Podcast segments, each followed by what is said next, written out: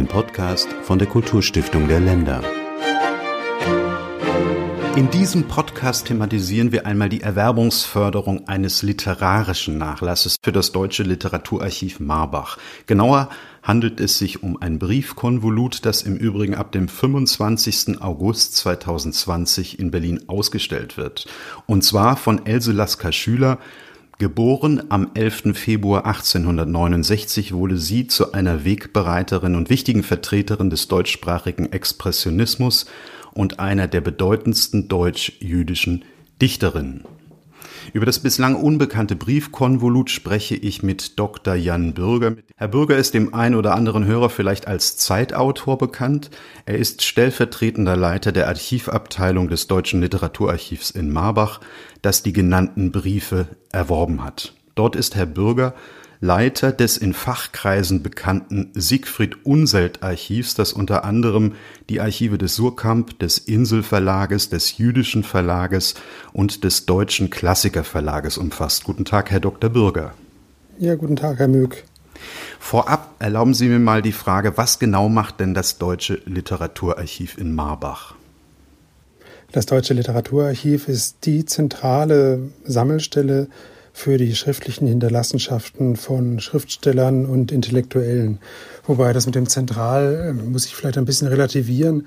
Als das Haus mal gegründet wurde, war es eigentlich eher der Gedanke, also jetzt besonders in den 50er Jahren des letzten Jahrhunderts, dass man auch Sachen sammelt, die auf den ersten Blick, um die sich eigentlich auf den ersten Blick nicht so viele Leute kümmern.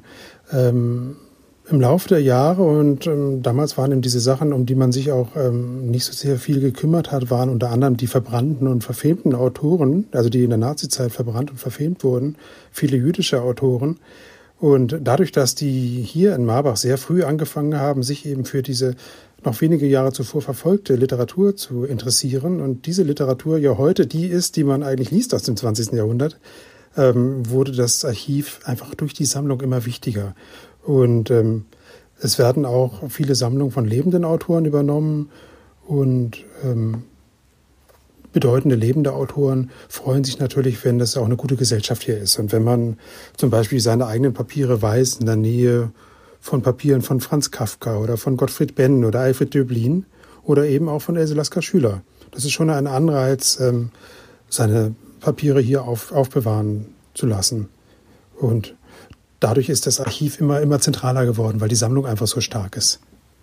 Die Kulturstiftung der Länder hat ja in den vergangenen Jahren immer wieder ihr Haus auch beim Ankauf von literarischen Vor- und Nachlässen gefördert. Dazu gehören, Sie haben schon einige genannt, so große Namen wie Rilke, Kafka, Heidegger, Ernst Jünger oder Robert Gernhardt. Jetzt hat die Kulturstiftung der Länder wieder einmal eine Erwerbung gefördert. Was ist denn das Besondere an diesem Konvolut? Na, dieses Konvolut ist insofern besonders, als Else Lasker Schüler eine Autorin ist, über die wirklich viel geforscht wurde in den letzten 20 Jahren. Es ist auch so, dass auch im Zuge dessen, dass sie eine der ja doch relativ frühen profilierten schreibenden Frauen ist, äh, sich auch im Grunde die ganze feministische und postfeministische Forschung sehr für sie interessiert hat.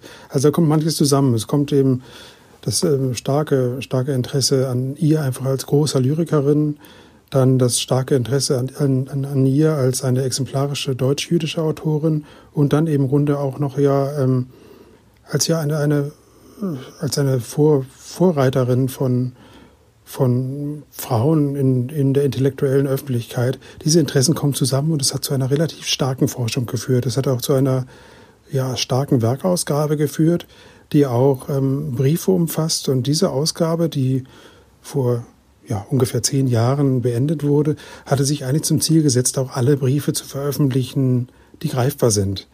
Und ähm, im Zuge dessen, weil die so viel geforscht haben daran, äh, gibt es relativ wenig unbekannte Dokumente von Else Lasker Schüler, die ja jetzt auch schon sehr lange tot ist, ähm, die man noch finden kann. Und plötzlich über diesen neuen Kauf ähm, auf der Antiquariatsmesse in Stuttgart ähm, haben wir plötzlich 64 Dokumente von Else Lasker Schüler, von denen wirklich niemand was ahnte. Also 64 Briefe und Postkarten von Else Lasker Schüler an Nikolaus Johannes Beversen, die bislang unbekannt waren.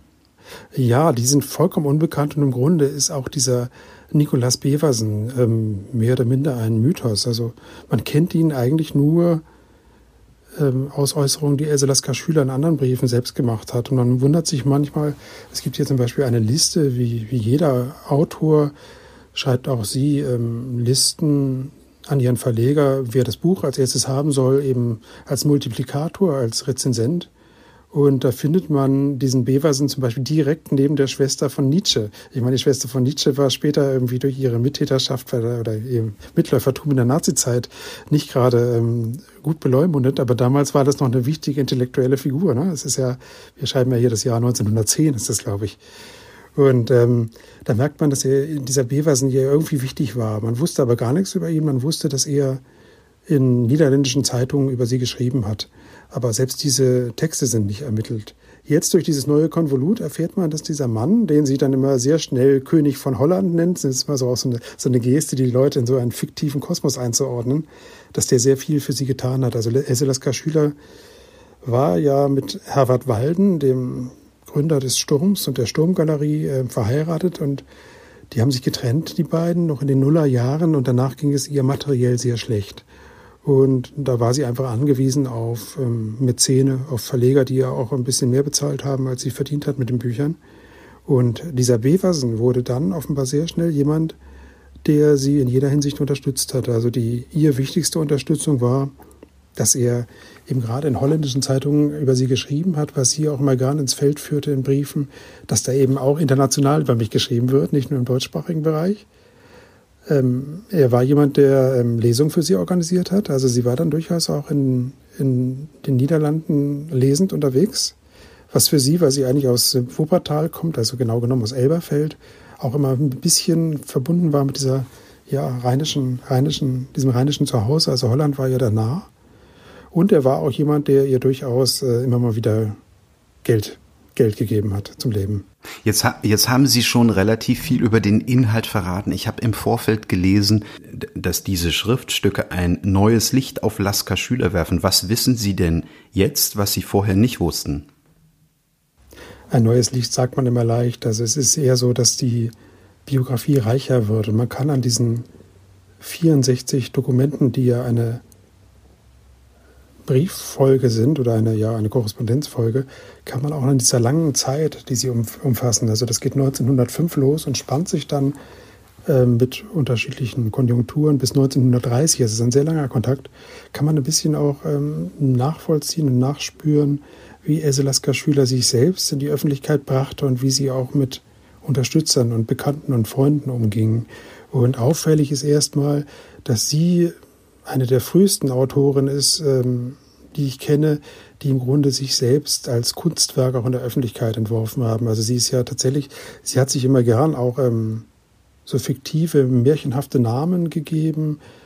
Ähm, einer ist Yusuf, Yusuf ähm, von Theben, ein anderer ist, ähm, ist ähm, Tino oder Onit heißt sie dann auch. Das ist dann einfach von hinten nach vorne Tino und Onit. Also sie hat sich immer in so eine Fantasie, so, so eine Parallelexistenzen zugelegt. Und ihre Freunde werden auch entsprechend ähm, in solche, in so eine Parallelwelt eingeführt oder ihre Unterstützer. Und ähm, wie das funktioniert und wie man auch im Grunde, ja, ähm, sich so einen eigenen Kreis aufbaut und auch so eine, so eine Gruppe von Verschworenen, das kann man ganz gut an diesen Briefen sehen. Also da schreibt ähm, offenbar, das, den Brief haben wir nicht, aber der Beversen ihr bewundernd und sagt, ich würde auch gern was für sie tun. Und sie ist schon im zweiten Brief dabei und ähm, führt ihn dann plötzlich ein als einen der Iren und nennt ihn gleich der König in Holland, so, also der König von Holland. Und ich grüße sie als Prinz Yusuf. Das ist dann gleich so ein Spiel, was aber so ernst genommen wurde, dass sie durchaus in diesem Prinz Yusuf-Kostüm auch in die Berliner Cafés ging. Und ähm, da wird dann gleich im Grunde ja ein, ein Gespräch aufgebaut, was so alle gesellschaftlichen Konventionen, Gepflogenheiten erstmal über Bord wirft. Und ähm, sie poltert dann auch manchmal ein bisschen, wenn er nicht darauf eingeht und sagt, Sie müssen doch wissen, ich bin nicht Else Lasker Schüler, ich bin eigentlich Yusuf, Yusuf von Ägypten oder so. Und Sie müssen mich auch so nennen. Und irgendwann macht er dieses Spiel mit und dann entsteht immerhin eine Beziehung, der, die ja 25 Jahre dauert. Das beginnt schriftlich. Und die beiden sehen sich dann aber auch häufiger. Also man hört dann auch, dass er nach Berlin kommt. Ähm, er geht zu Lesungen, er organisiert Lesungen. Sie ähm, die ist dann auch mehr, mehrfach in Holland. Ähm, sehr bald wird dann auch ähm, die Frau immer ins Gespräch von ihm eingebunden, wobei ich manchmal den Eindruck habe, dass sie es nur macht, damit er nicht denkt, dass, äh, dass sie irgendwas erotisch von ihm will. Dass sie immer so betont, ja, wiegt sie ihre Frau und was macht, macht ihre Frau übrigens und so weiter. Dass sie da klar eine Grenze aufbaut. Also sie will nichts von ihm, weil sie war ja bekannt als eine Frau, die sich gerne und schnell verliebt hat. Ich, ich glaube eher nicht, ehrlich gesagt, ich glaube eher nicht. Ähm, das weiß man natürlich nie, aber das wirkt eher so, ähm, dass sie weiß, so ein Spiel mit Lesern und mit Fans ist auch immer gefährlich und dass sie da eher so eine, da schon eine Grenze aufbaut. Also sehr vertraulich und auch durchaus ähm, verletzlich, was so das materielle besonders die materielle Existenz betrifft. Aber wenn es eigentlich um den Kern geht, also wenn es um die Kunst geht und die Literatur geht, da äh, sieht man dann sehr schnell auch an diesen Briefen, aber auch an anderen Briefen, dass das dann das Spielerische auch eine Pose ist. Also sie ist zum Beispiel ja super hart, wenn es darum geht, mit ihrem Verlag zu verhandeln und wenn es darum geht, dass irgendjemand da in ihren Texten rumkorrigiert, dass sie meint, wenn wenn ich hier eine eine ähm, nicht normgerechte Schreibung habe von Wörtern, dann hat das schon einen Sinn. Und da will ich nicht, dass da jetzt irgendein unbedarfter Verleger, der von Kunst keine Ahnung hat, dran rumfuscht. Ne? Also da ist sie schon super entschieden. Und da merkt man dann auch, wie reflektiert sie ist. Sie tritt mal gern so ein bisschen als die, die ja, die naive Märchenfigur auf, aber in der Kunst ist sie dann ganz entschieden. Also sie war eine durchaus schillernde Person, die sich ähm, sowohl in ihrem Schriftgut als auch in ihrem Leben inszeniert hat. Naja, wenn man überhaupt, überhaupt über schillernde Künstlerinnen in dieser Generation nachdenkt, dann ist Else Lasker-Schüler wahrscheinlich eine der schillerndsten. Also sie ist auch im Grunde, Sie haben ja eingangs schon gesagt, sie ist ähm, ja noch Ende der, ist Ende der 60er Jahre des 19. Jahrhunderts geboren. Das heißt, sie ist älter als Rilke oder sie ist älter als Thomas Mann. Und man nimmt sie aber eigentlich immer eher wahr als eine, die mehr zu denen gehört, die vielleicht so in den 80er Jahren geboren sind, also die ungefähr 20 Jahre jünger sind als sie. Und das liegt auch daran, dass sie ja im Grunde so eine Vorreiterin ist. Viele haben immer gesagt, das ist irgendwie eine Verrückte und die ist auch anstrengend. Also zum Beispiel Kafka fand irgendwie, dass Else Lasker Schüler was ganz furchtbar Anstrengendes ist. So als eine, so eine offensive Frau, die irgendwie auch tatsächlich dann in so orientalischen Gewändern oder mit einer Flöte oder mit irgendwie klingelndem Schmuck durch die Cafés zieht und ähm, ihre Gedichte darbietet, irgendwie versucht, irgendwie ein eigenes gesellschaftliches Leben aufzubauen oder äh, mit, mit Oskar Kokoschka in dieser, in dieser Sturmzeit, also in dieser richtig, äh, ja, wie soll man sagen, jugendlich expressionistischen Zeit, sind die wohl auch in Berlin durch die Cafés und über die, durch die Straßen gezogen und haben da diese Zeitschrift Der Sturm verkauft, im Grunde wie heute irgendwelche, ja, irgendwelche Fansign, Menschen, die Fansigns vertreiben oder in den Kneipen. Also das hatte auch was sehr Offensives, aber ähm, es war auch sehr schillernd. Und ähm, ja, es ist im Grunde, heute ist es vielleicht nicht so unnormal, dass man denkt, gerade bei, ja, wenn wir bei, bei Popstars oder bei äh, Rap-Sängern oder Hip-Hop-Künstlern, kennt man das ja oft, dass die im Grunde im Alltag diese Rolle, die sie auf der Bühne haben, weiterspielen. Aber da ist sie sicher so etwas wie eine Vorreiterin, dass sie das eben schon zwischen 1905 und 1914 gemacht hat. Sie haben gerade gesagt, sie wird heute wahrgenommen als eine Figur eher aus den 80ern. Wahrscheinlich haben Ihre Zeitgenossen sie auch so wahrgenommen, weil sie ja irgendwann nach ihrem 30. Geburtstag angefangen hat, sich dann immer um äh, viele Jahre jünger zu machen, was man ihr offenbar auch abgenommen hat. Ja, das war in der Tat auch eine Strategie. Also sie hat immer irgendwie ähm, ihr Geburtsdatum kaschiert. Aber auch das, das gibt, gibt, hat ja, gibt, das hat ja nicht, nicht unbedingt Schule gemacht, aber da gibt es ja viele Beispiele, gerade bei Schauspielerinnen oder auch bei Autorinnen. Wenn man daran denkt, hier Hilde Domin, die ja in ja, mehr als eine Generation jünger ist, diese Exilautorin, die in den 80er, 1980er Jahren dann so populär war, da wurde man auch erst, wusste man auch erst kurz nach, kurz vor ihrem Tod, dass sie sich, ähm, ich glaube, fünf oder sechs Jahre jünger gemacht hatte. Und wenn man sie darauf ansprach, hat sie mal gesagt, ja, das war so, ich konnte ja erst nach dem Zweiten Weltkrieg überhaupt debütieren und ich wollte nicht, dass ich über 50 bin mit meinem ersten Buch. Und dann habe ich mich halt ein bisschen jünger gemacht und das dann konsequent durchgezogen.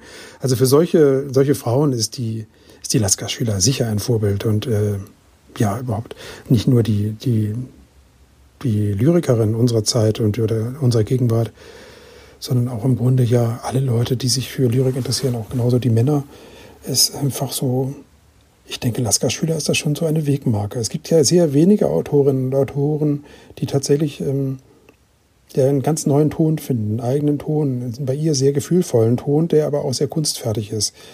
Und ähm, diese Zäsuren sind selten. Also Paul Celan ist sicher in der jüngeren Generation dann wieder so eine Zäsur.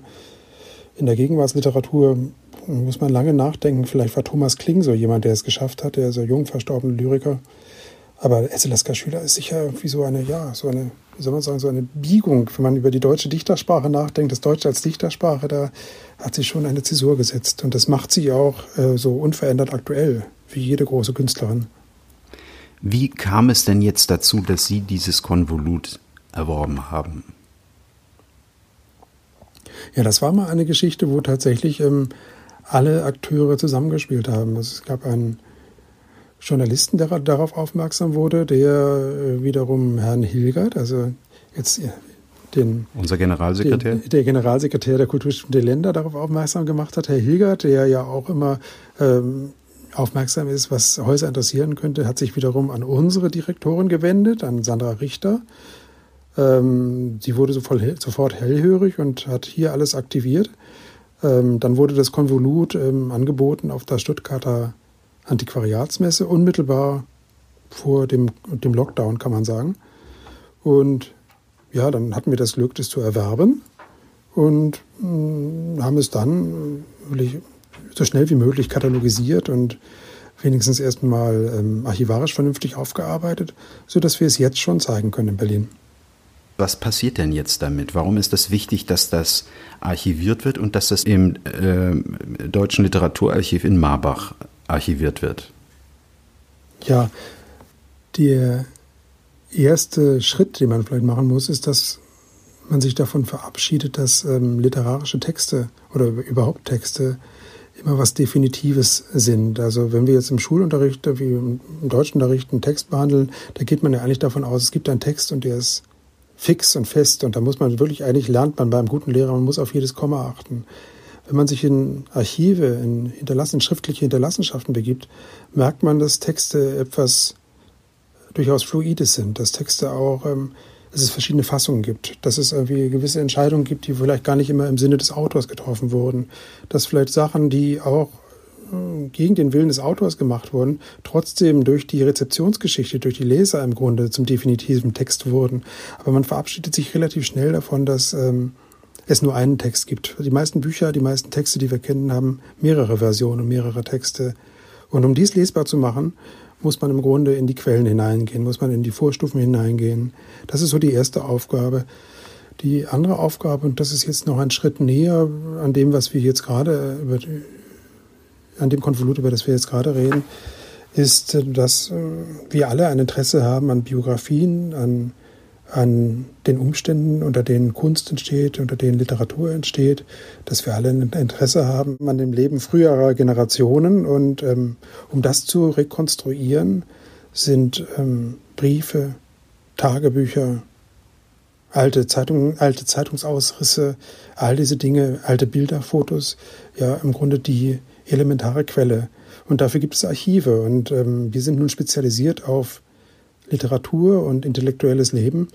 Aber nach und nach durch diese Fülle, heute gibt es hier 1400 Einzelbestände, also Nachlässe, manchmal auch Verlagsarchive und ähnliches, ähm, durch diese Fülle ist es im Grunde ja eine der Quellen für historisches Wissen schlechthin. Und wenn man jetzt ähm, so ein neues Briefkonvolut erwirbt, wie dieses mit diesen 64 Briefen, dann kann man jetzt diesen einen Aspekt des sagen wir von Else Lasker Schüler in Berlin. Und auch man erfährt eine ganze Menge über Berlin in dieser Zeit, so in dieser Kaiserzeit und in der, in der, in der Weimarer Zeit, ähm, kann man besonders beleuchten. Aber in dieser Fülle und in diesem Konzert aus vielen Quellen kann man natürlich irgendwie, ja, teilweise sogar geradezu revolutionäre Thesen ähm, für die ganze Geschichtswissenschaft ableiten. Und man kann einfach, es geht um unsere eigene Tradition, um unser eigenes Selbstverständnis. Dafür sammelt man. Ich möchte mal ein paar Beispiele nennen. Ich habe ja eingangs schon angedeutet, dass die Kulturstiftung der Länder bereits wiederholt Erwerbungen ihres Hauses gefördert hat. Und da möchte ich mal zwei, drei herausgreifen.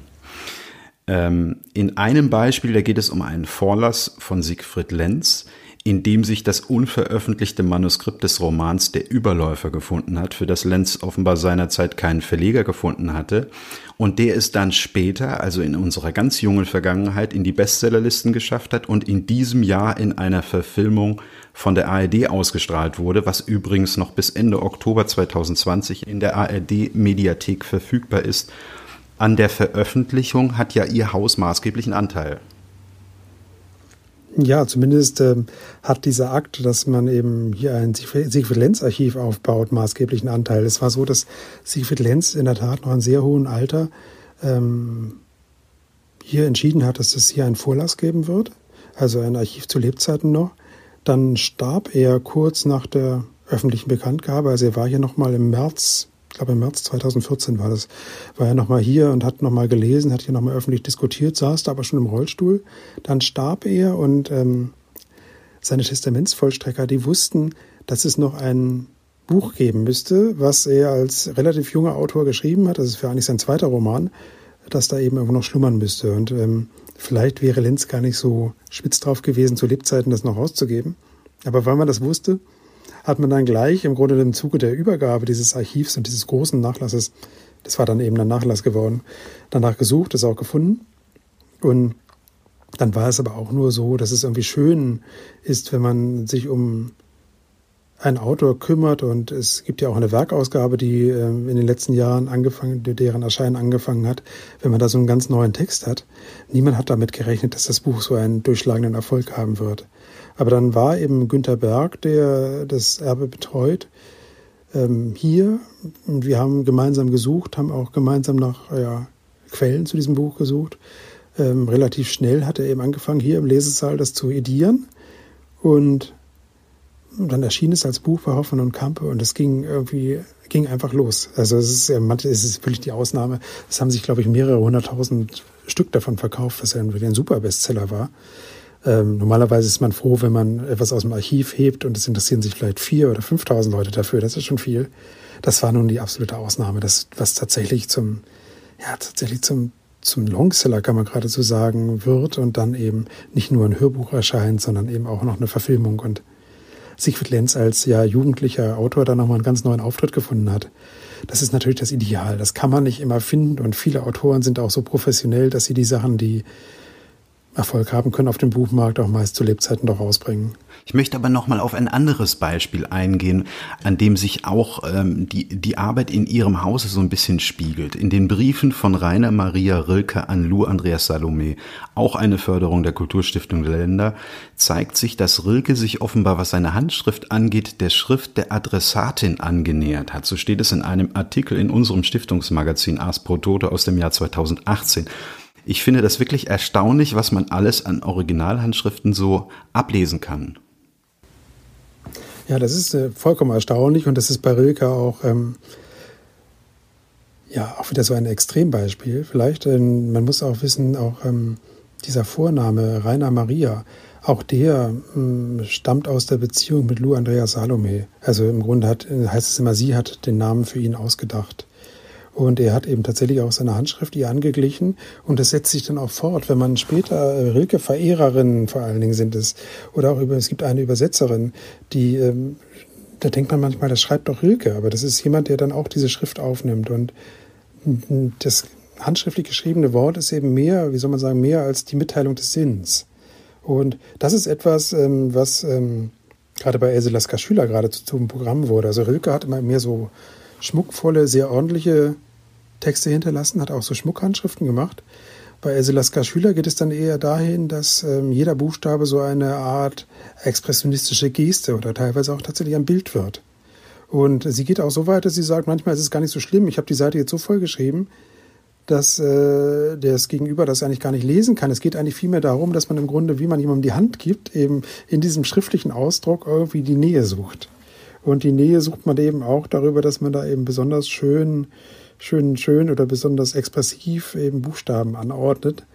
Und wenn ihr die Buchstaben nicht reichen, geht sie auch immer wieder über in Schlangenlinien, in Sterne, in äh, Selbstporträts, auch manchmal in Porträts von anderen Leuten, ähm, mal Tiere und so weiter. Also das geht dann tatsächlich auch ins Bildliche. Und da haben Rilke und ähm, Lasker Schüler, die ja ungefähr gleich alt sind, Rilke ist ein bisschen jünger, schon eine gewisse Ähnlichkeit in diesem Schrift, wie soll man sagen, diesem Schriftkult, diesem Kult der Handschrift. Dass man im Grunde dieses, ähm, dieses handschriftliche Zeichen und diese Geste des Schreibens auch als Wert an sich nimmt. Und Rilke ist da eher so die ordentliche Variante, geschult an ähm, Lou Andreas Salome. Lasker Schüler ist dann so der Aufbruch in den Expressionismus. Es gibt mehr als eine Förderung der Kulturstiftung der Länder, ähm, eine Erwerbungsförderung für ihr Haus, die mit dem Namen Franz Kafka verbunden ist. Und darunter nicht nur der Ankauf des Manuskripts von Franz Kafkas Roman Der Prozess. Was ist denn daraus entstanden? Was ist da ediert worden? Na, erstmal ist ähm, Kafka ja sicher der Autor, der international der deutschsprachige Autor, der international bis heute die größte Wirkung entfaltet hat in den letzten Jahrzehnten, also in den letzten 80 Jahren kann man sagen, ähm, der im Grunde spätestens nach dem Zweiten Weltkrieg wirklich der Weltautor schlechthin ist. Bis, bis hin dazu, dass es eben ein Wort, das Kafkaeske ja überhaupt gibt, was es auch, auch im Englischen gibt inzwischen, was im Grunde auf ihn bezogen wird. Ähm, und er ist auch so etwas wie ein internationales Kulturerbe. Er ist tatsächlich ja irgendwie wie so etwas, wenn es irgendwie etwas gibt wie so ein ja, äh, weltliterarisches Erbe, dann ist Kafka es sicherlich. Also ein Autor, der eigentlich in alle Sprachen übersetzt, übersetzt wurde, der auch in jeder Generation irgendwie wirklich leidenschaftliche und aktive Leser findet. Das ist die absolute Ausnahme. Und der eben auch noch steht für die gemeinsame deutsch-jüdische Tradition. ist ja ganz wichtig. Und insofern teilen ähm, wir uns heute die Kafka-Hinterlassenschaften. Ein großer Teil ist in Israel, in der Nationalbibliothek in Israel, in Jerusalem. Ein großer Teil ist in Oxford, das hängt mit den Erben von Kafka zusammen. Und ein großer Teil ist eben auch dank der ja, stetigen und wiederholten Förderung der Kulturstiftung hier in Marbach in, in Deutschland halt. Und inzwischen ist es so, dass diese drei Sammlungen extrem eng zusammenarbeiten. Also wenn jetzt ähm, auch 2024 äh, sich der, der Todestag von, von Kafka zum hundertsten Mal jährt, dann wird es voraussichtlich auch gemeinsame Projekte geben, eben ähm, von Oxford, Jerusalem und Marbach Vielleicht kommen noch andere Akteure dazu, aber da sieht man, was es ist. Und bei Kafka ist natürlich wirklich das Besondere, dass ähm, seine wesentlichen Werke, also die großen Romane Amerika, heute heißt es, heißt es der Verschollene aufgrund der Handschrift, ähm, der Prozess und das Schloss, die sind alle nach seinem Tod aus ähm, hinterlassenen Handschriften ediert worden.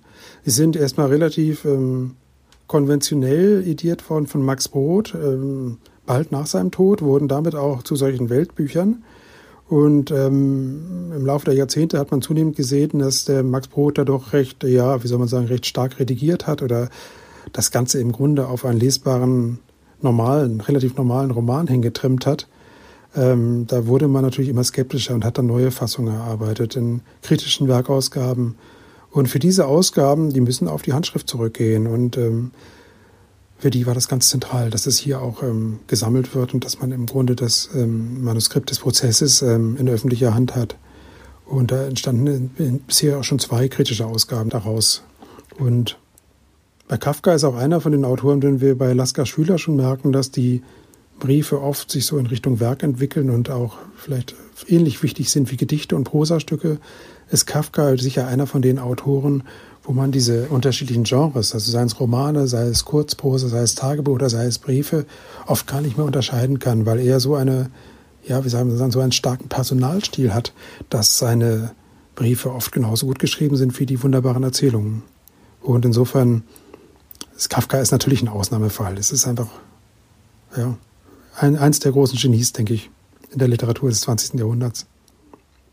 Aber das macht es so wichtig, da zu sammeln, ne? dass, auch, dass das auch gefördert wird. Ich möchte zum Abschluss nochmal zurückkommen zu dem eigentlichen Anlass unseres Gesprächs, nämlich zu den Briefen von Else Lasker Schüler. Die werden ja, wie ich eingangs schon sagte, ab dem 25. August in Berlin in der Stiftung Brandenburger Tor ausgestellt. Wie wird dort Literatur ausgestellt? Also was für eine Ausstellung wird das sein? Das wird einerseits eine kleine Ausstellung sein, andererseits wird es eine durchaus experimentelle Form sein. Also es soll eine neue Reihe werden, die heißt Satellit. Die wird auch gefördert vom Hauptstadtkulturfonds. Und es wird immer darum gehen, im Grunde, ja, auch die Frage zuzulassen, was was geht mich dieses Dokument oder was geht mich diese, was gehen mich diese alten Papiere tatsächlich an? Also was kann es auch in der Gegenwart bedeuten? Wenn ich jetzt so darüber nachgedacht habe, dass Else Lasker Schüler auch so ein bisschen ein Vorbild ist für sich heute selbst inszenierende Künstler, ähm, ging es uns auch darum, wir laden eine Schriftstellerin ein, da eben mitzudiskutieren und zu überlegen, was das für sie bedeutet hat. Also da haben wir uns jetzt für Judith Kuckert äh, entschieden, die eine Reihe von Romanen geschrieben hat und auch eine Vergangenheit hat als Tänzerin und ist auch gleichzeitig Regisseurin. Judith Kuckert hat sich eben tatsächlich ihr Leben lang mit Else Lasker Schüler beschäftigt. Also es geht schon los mit ihrer Masterarbeit und sie hat auch selbst mal ein Else Lasker Schüler Drama ähm, geschrieben und inszeniert. Das beruht unter anderem darauf, dass die eben auch tatsächlich in Wuppertal aufgewachsen ist, jetzt schon sehr lange in Berlin lebt.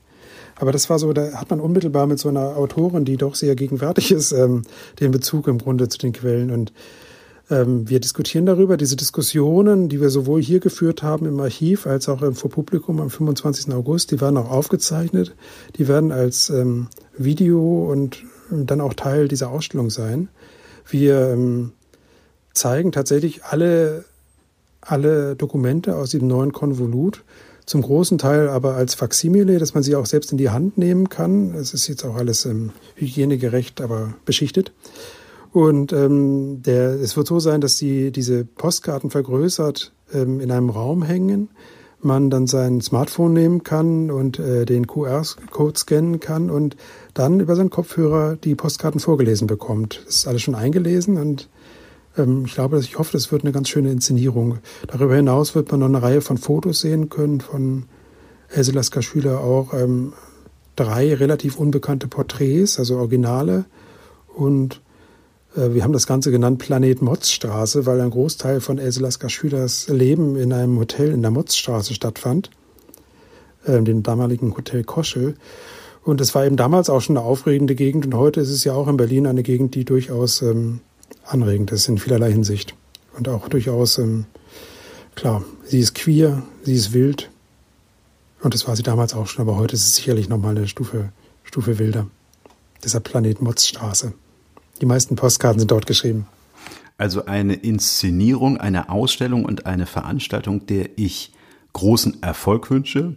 Das war ein Gespräch über den Ankauf eines Briefkonvoluts von Else Lasker Schüler durch das Deutsche Literaturarchiv Marbach. Erlauben Sie mir noch den Hinweis, dass Sie alle Informationen über die Kulturstiftung der Länder auch finden auf Instagram, auf YouTube, auf Facebook und Twitter und natürlich auf unserer Webseite. Und Ihnen, Herr Dr. Bürger, danke ich ganz herzlich für dieses sehr interessante Gespräch. Sehr gern geschehen.